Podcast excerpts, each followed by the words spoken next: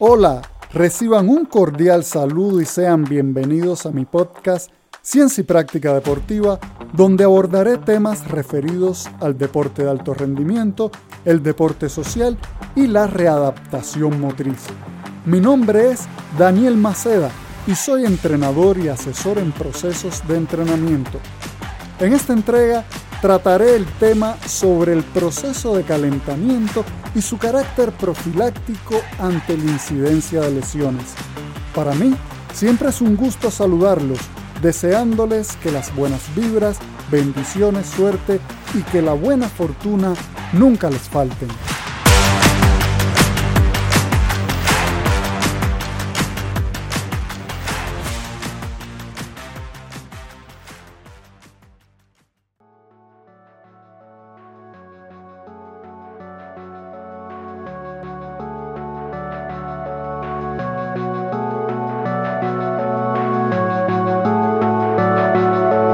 El calentamiento son todas aquellas actividades que se realizan antes de llegar a la parte principal de la sesión de entrenamiento. Con la realización de dicho calentamiento se debe garantizar un estado óptimo neuromuscular que le permita a la persona alcanzar su mayor rendimiento en la sesión de entrenamiento. Aquí podemos citar el deporte de alto rendimiento o cualquier otra forma de deporte con fines competitivos o también crear una predisposición necesaria hacia una actividad física determinada. Aquí podemos mencionar el deporte social, la educación física, la rehabilitación física y el deporte escolar, recreativo o cualquier otra forma de deporte que no sea con fines competitivos. El calentamiento cuenta con diferentes formas para impartirlo. Entre ellas está la narración o cuento que es el que se emplea con chicos pequeños, donde, mediante la narración de una historia, una fábula o el empleo de canciones, se induzcan a determinados movimientos.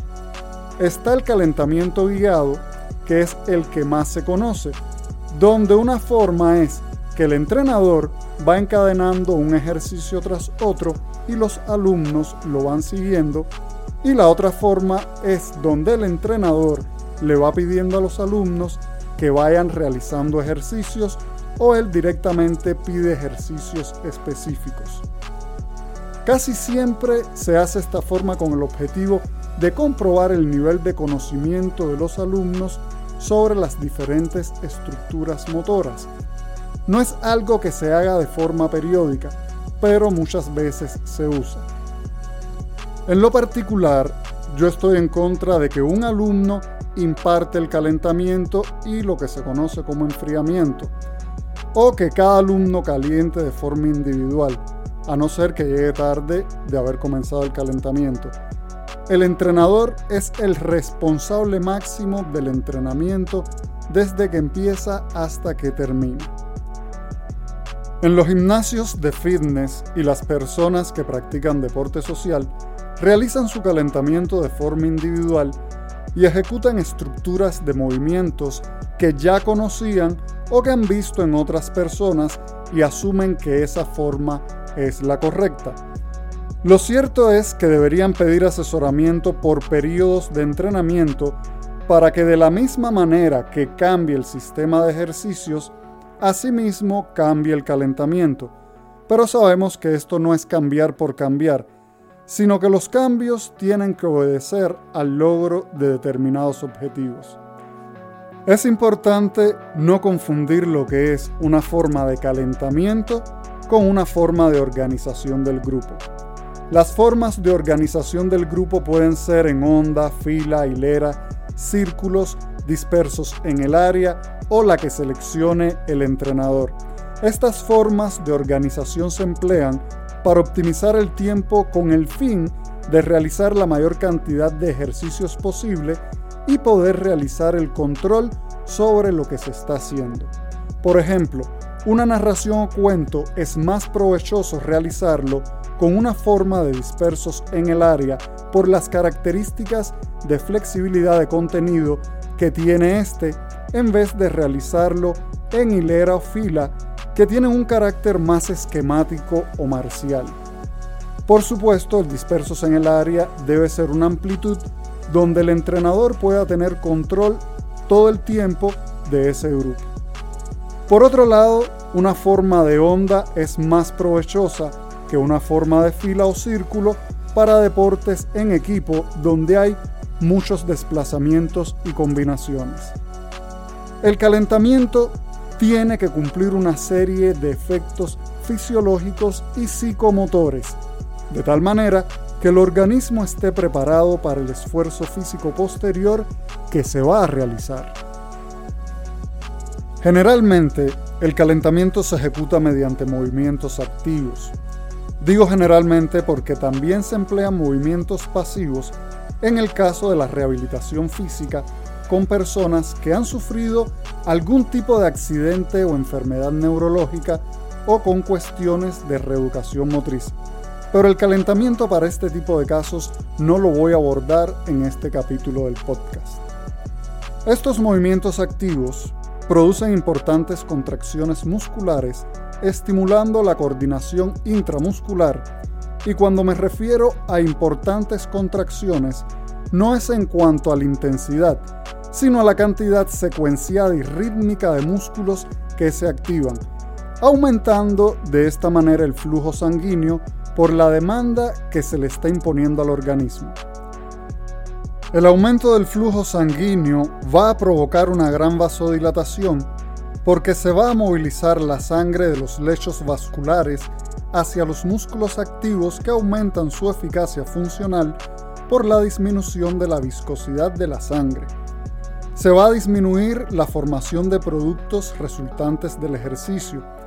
Van a circular más elementos sanguíneos que se necesitan para el metabolismo como el oxígeno que viene en la hemoglobina, el cual va a suplir las necesidades de los cambios energéticos.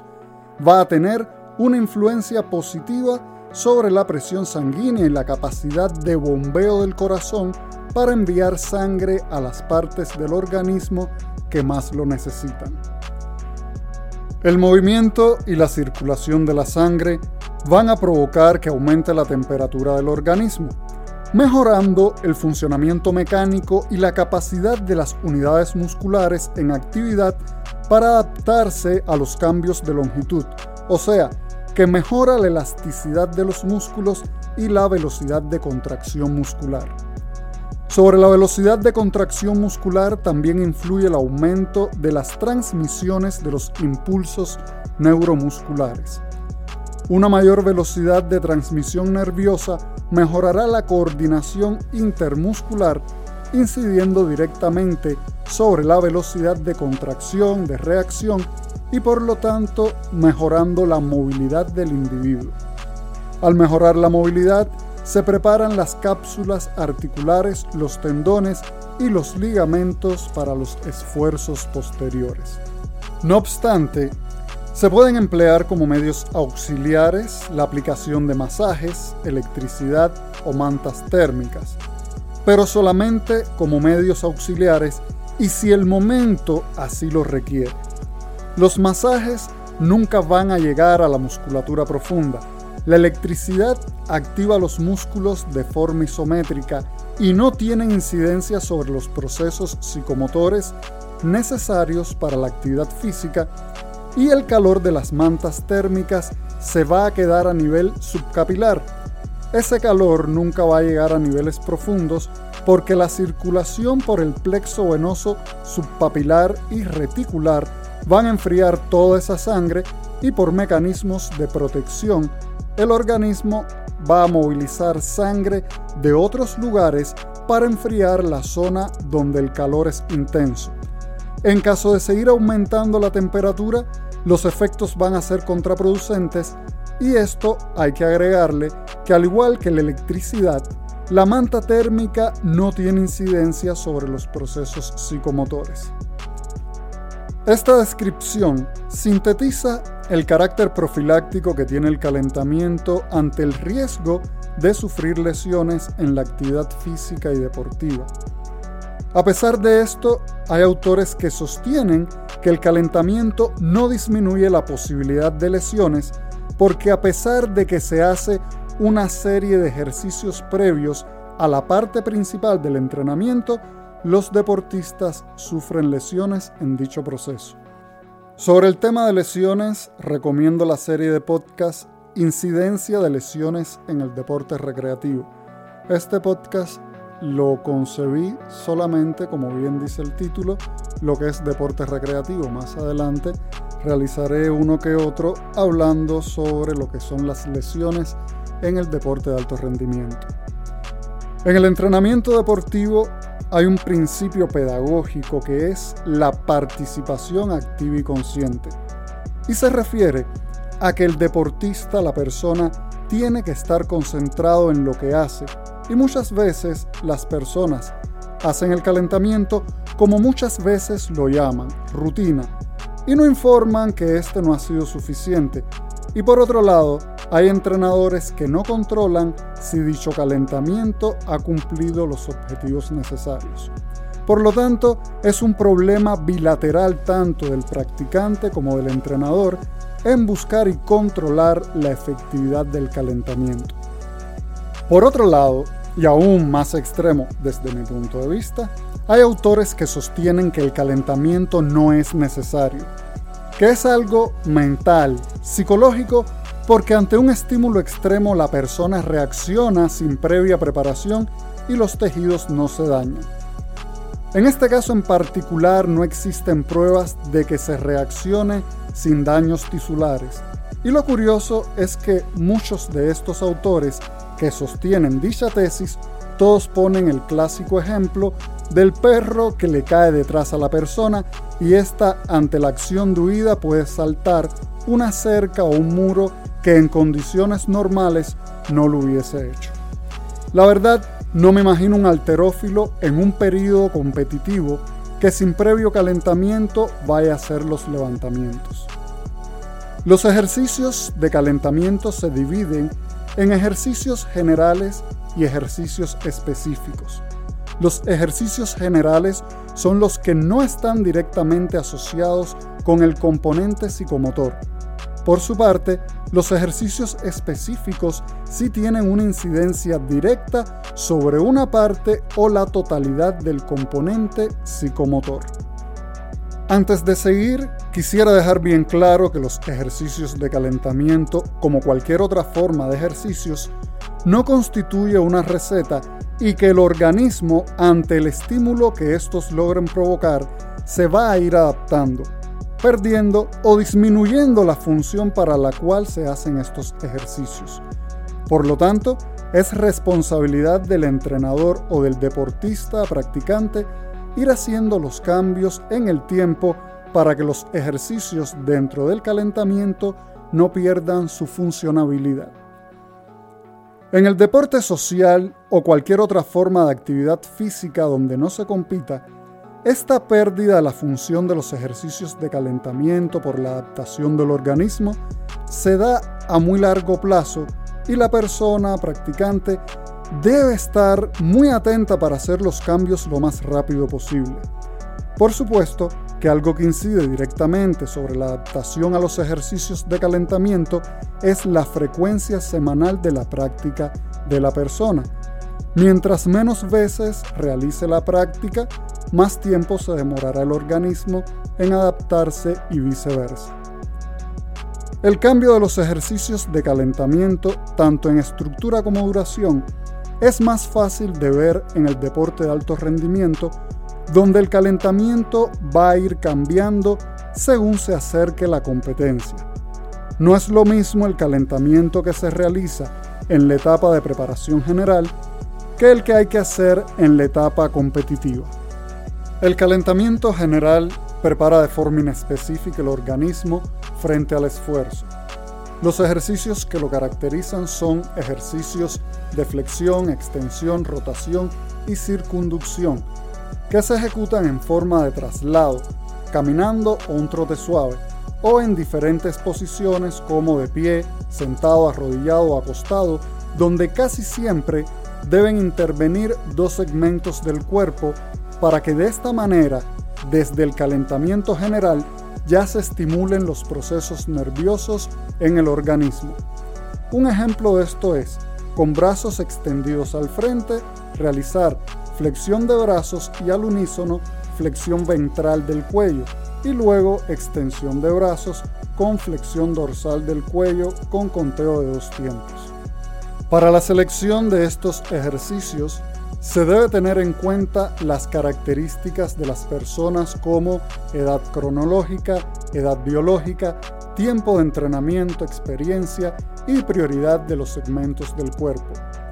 Esto es extremadamente importante porque una persona poco entrenada va a alcanzar mucho más rápido el estado de calentamiento y con ejercicios mucho más sencillos que una persona altamente entrenada donde los estímulos tienen que ser mucho más intensos.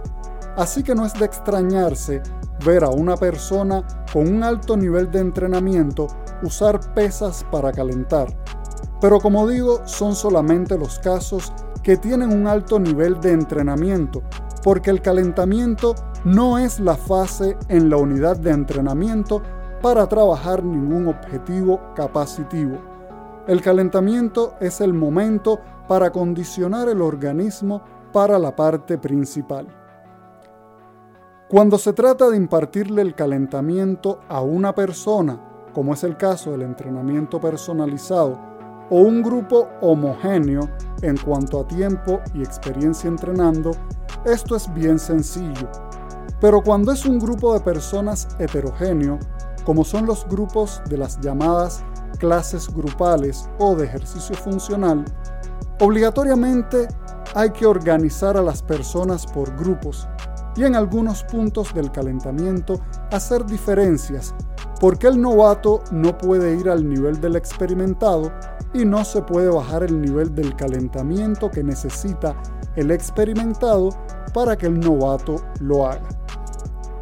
Muchos entrenadores, equivocadamente, le piden al novato que vaya al ritmo del grupo. Esto es un error y aquí es donde pueden venir las lesiones porque el organismo no está lo suficientemente entrenado para esa intensidad de entrenamiento. En los ejercicios generales se ejecutan primero los de flexión-extensión, luego los de rotación y por último los de circunducción. A estos se les debe aplicar conteo de 2, 4, 8,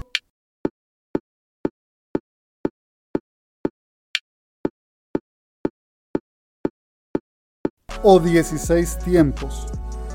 8 y 16 tiempos se usan para deportes donde haya coreografías como gimnasia artística, gimnasia rítmica y patinaje artístico. Lo más común es usar conteos de 2 y 4 tiempos. Hacer los ejercicios con conteo y a determinado ritmo nos ayuda a determinar la cantidad de repeticiones por unidad de tiempo. Por supuesto que a todas las combinaciones de ejercicios no se le puede aplicar el mismo tipo de ritmo ni conteo, pero es un indicador que nos permite valorar si debemos hacer cambios para incrementar la intensidad o cambiar la estructura de ejercicios por otras más complejas. Como bien dicta el principio pedagógico del entrenamiento deportivo de incremento de la complejidad, se debe ir de lo sencillo a lo complejo. Primero se enseñan estructuras de dos tiempos con el conteo y luego se le aplica el ritmo. Si se puede, se combinan dos estructuras de dos tiempos para hacer una de cuatro tiempos y así sucesivamente se va intercalando ejercicios de tal forma que hay el menor tiempo posible sin hacer actividad.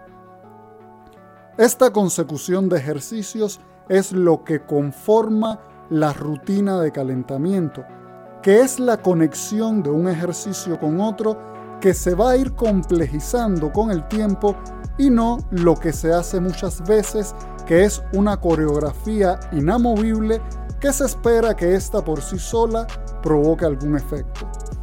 Luego, determinado el calentamiento general, se realizan los estiramientos. Con respecto al tema del estiramiento y movilidad articular o más conocido como flexibilidad, recomiendo el podcast Fisiología y Desarrollo de la Movilidad Articular. Recordemos que no hay todo el tiempo del mundo para el calentamiento. Por lo general son de 15 a 20 minutos, máximo 30 para realizar la parte general, los estiramientos, la parte específica y los ejercicios de amplitud articular, o como comúnmente se les, conoce, ejercicios de flexibilidad.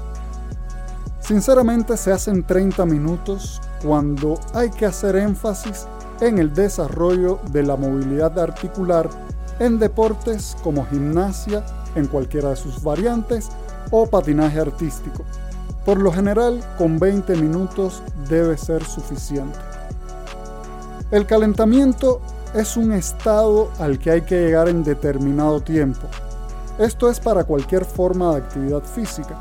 Que la persona comience o recomience a hacer ejercicios no quiere decir que la ejecución de los ejercicios se realice de forma lenta, porque hay entrenadores que para ellos es lo mismo una ejecución suave, que es como más o menos se, se comienzan los ejercicios, que una ejecución lenta.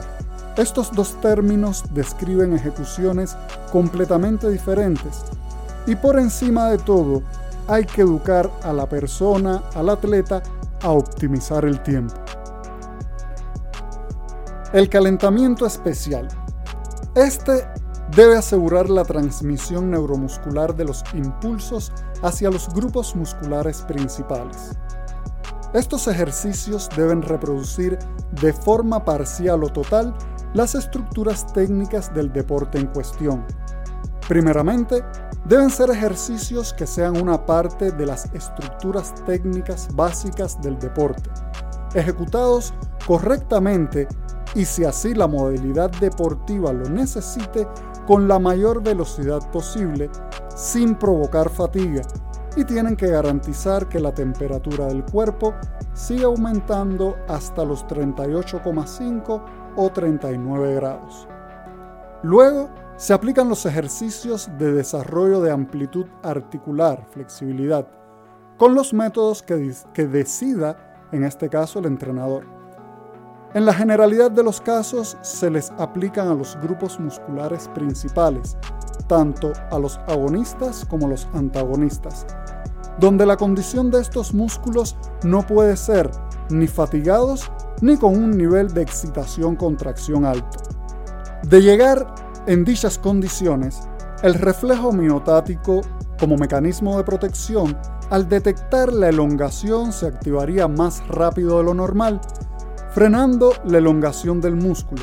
En caso de insistir con la elongación, se podrían lesionar de alguna manera los tejidos comprometidos. Concluido el trabajo de desarrollo de la movilidad articular, se continúa con el calentamiento especial y ahora sí se ejecutan estructuras de movimiento muy básicas, pero que son la esencia de todas las estructuras más complejas del deporte. En el argot popular se conocen a estas estructuras como el ABC del deporte.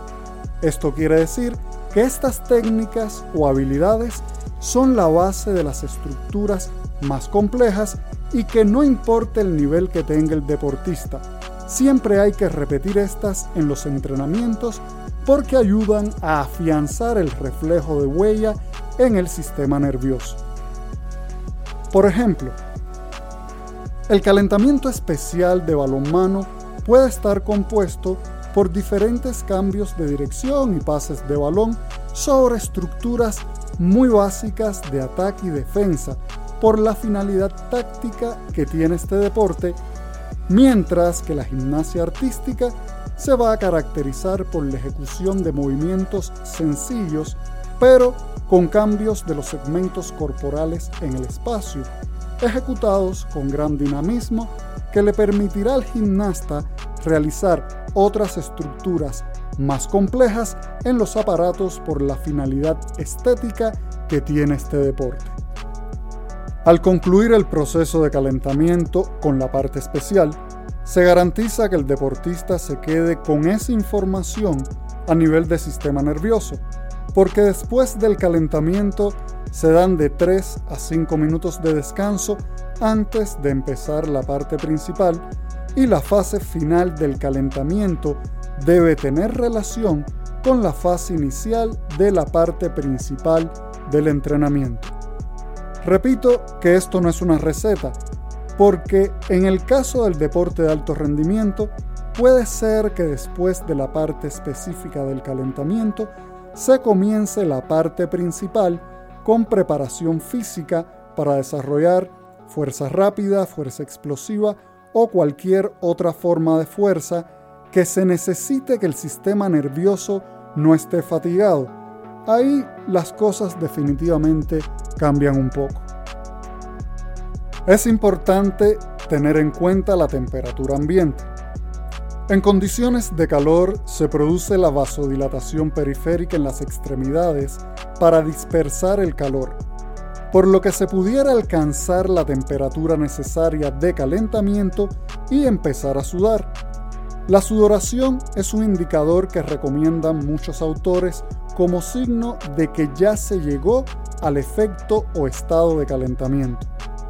En estas condiciones la temperatura sube rápido, pero el poco movimiento no ha sido suficiente para estimular la producción de líquido sinovial con el cual se disminuye la tensión sobre las superficies articulares ni para estimular las reacciones neuromusculares que optimizan los programas motores. Al contrario, a temperaturas bajas se necesitan más repeticiones durante más tiempo. Lo más recomendable, y más si se está ante una competencia, es mantener el tiempo total de calentamiento, dedicándole un poco más de tiempo al calentamiento general que al específico. Extenderse más allá del tiempo normal de calentamiento puede acarrear una fatiga a nivel de sistema nervioso que pudiera provocar problemas en el desempeño del deportista o la persona practicante. En el caso del deporte social, con respecto a las condiciones de temperatura, como mencioné anteriormente, las personas deberían contratar los servicios de un entrenador para que los asesoren con respecto al calentamiento ante los cambios de temperatura. Por ejemplo, las personas que madrugan para hacer ciclismo de ruta o carreras de larga distancia, a la hora que empiezan las temperaturas pueden ser más bajas de lo normal y muchas veces suponen que sobre la marcha van a calentar y comienzan de una sin que el cuerpo esté en las condiciones óptimas y esto a largo plazo les trae problemas por no calentar bien la zona lumbar o el tren superior.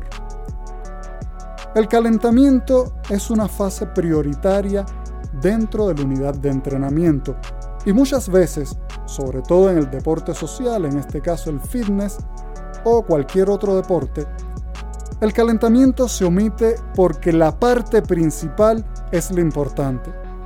Si se omite de forma total o parcial el calentamiento, por supuesto que el organismo no va a estar en condiciones idóneas para comenzar o desarrollar la parte principal. Al organismo encontrarse a medias de llegar a su condición idónea y forzarlo a entrar en la parte principal, este va a seguir buscando ese estado óptimo. Esto se ve en la práctica cuando después de un mal calentamiento se comienzan las series de ese día en un determinado ejercicio. Y es un peso, una resistencia con la cual se ha trabajado anteriormente, donde la primera serie se realiza con mucha dificultad, la segunda serie se hace mejor y la tercera ya se hace con mayor facilidad, al igual que las restantes. Con respecto a esto, está la equivocada idea que el organismo se va adaptando a la carga y la tercera o cuarta serie ya se adaptó y puede desplazar mejor la resistencia. Esto no es para nada cierto, aquí la realidad es que en esas primeras series el organismo todavía estaba tratando de llegar a su estado óptimo Simplemente se está usando la parte principal para calentar y en conclusiones ni se calienta bien ni se entrena bien. Y este tipo de casos, que no son nada extraños ni minorías, son los que emplean los supuestamente entendidos para justificar su tesis que el calentamiento no tiene ningún tipo de influencia sobre el organismo a la hora de que se vaya a provocar algún tipo de lesión. Si calientas, te lesionas. Si no calientas, también te vas a lesionar. Sinceramente esto es completamente falso. Con respecto a esto, si hay un tiempo mínimo para entrenar o la persona llega tarde, lo que recomiendo es hacer debidamente el calentamiento y realizar los ejercicios principales reacomodando para los próximos días las cargas de entrenamiento. Por eso insisto en que las personas deberían tener la supervisión de un profesional en sus entrenamientos. Otro error que cometen las personas, y esto lo he visto mucho sobre todo en las que asisten a las sesiones de natación, que llegan muy temprano y de una comienzan a calentar esperando que llegue su turno para entrar al carril. Estos realizan el calentamiento en forma y con el debido tiempo, pero se sientan luego a esperar que llegue la hora de comenzar. Y el estado de inactividad hace que se vaya perdiendo el estado de calentamiento. Este tipo de situación también lo he visto en las competencias de gimnasia artística tanto masculino como femenino, donde los chicos calientan, comienzan su competencia y como la participación de un evento se demora más que en el otro, por ejemplo, salto se realiza más rápido que suelo, los organizadores del evento le exigen a los entrenadores que los chicos tienen que estar sentados hasta que se realice la rotación y esa inactividad va bajando el estado óptimo neuromuscular de los chicos, en vez de los entrenadores abogar porque los chicos estén en el lugar haciendo una que otra actividad para mantener ese estado de activación, que pueden entrar en buena condición seguro al calentamiento técnico estipulado en el evento correspondiente. El calentamiento como fase anterior a la parte principal del entrenamiento no representa una pérdida de tiempo ni sus ejercicios se deben realizar a la ligera. Esta es la fase donde aseguramos una condición fisiológica y psicomotriz óptima para asegurar el mejor desenvolvimiento en la actividad física a realizar, minimizando las posibilidades de sufrir algún tipo de lesión.